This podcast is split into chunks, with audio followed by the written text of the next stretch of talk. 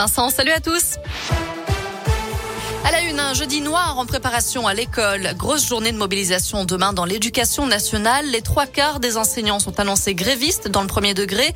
La moitié des classes devraient rester fermées. Les professionnels de l'éducation dénoncent une mauvaise gestion de la crise sanitaire et les différents changements de protocole. Notez que le service minimum sera assuré dans les écoles de Bourg. Des rassemblements sont prévus à Bourg justement. Ce sera devant la mairie à 14h30 et puis à 15h, ce sera devant la direction des services départementaux de l'éducation nationale à Mâcon. Deux chiens maltraités sauvés par la SPA hier à Bourg. Les policiers sont intervenus en compagnie d'un représentant de l'association de défense des animaux chez un habitant suspecté de mauvais traitements sur des bêtes. Les deux chiens se trouvaient dans une petite cage en fer sans eau ni nourriture. Et puis au Royaume-Uni, le chef de l'opposition travailliste a réclamé tout à l'heure la démission du Premier ministre britannique. Boris Johnson a reconnu avoir assisté à une fête à Downing Street durant le confinement en mai 2020. Il a présenté ses excuses devant les députés. Sa réputation avait déjà été ternie par des soupçons de mensonges sur le financement de la rénovation de son appartement de fonction.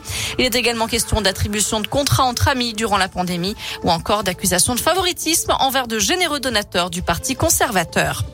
En basket, retour sur euh, l'Eurocoupe ce soir pour la GL Bourg. Déplacement à Bologne, en Italie. Euh, ce sera sans Laurent Luniam, le coach Bressan, testé positif au Covid. Il n'a donc pas fait le voyage. Engagement à 20h30, un match à suivre en direct et en intégralité sur la web radio JL Bourg sur radescope.com. Enfin, le directeur de l'OMS remercie Stromae. Le chanteur belge a fait son grand retour médiatique dimanche soir dans le JT de 20h sur TF1. L'occasion pour lui de dévoiler L'Enfer, son dernier single dans lequel il évoque le mal-être et les tendances suicidaires. Le patron de l'Organisation mondiale de la santé se félicite sur Twitter de voir Stromae aborder un sujet difficile. Il est important, je cite, de demander de l'aide si vous êtes en difficulté et de soutenir les personnes qui en ont besoin. Merci beaucoup.